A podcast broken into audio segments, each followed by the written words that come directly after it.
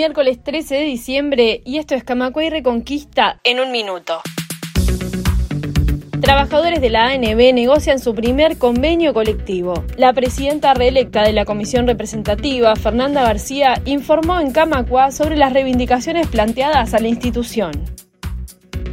Diputados aprobó proyecto para deudores en UR del Banco Hipotecario y la ANB que pasa ahora al Senado para su aprobación definitiva. Si no es modificado, el Estado deberá destinar 590 millones de dólares para reestructurar las deudas de unas 25.000 familias.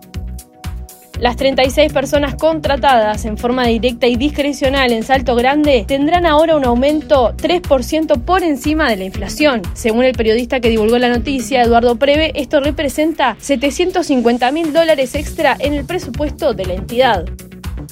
Más información en radiocamacua.uy.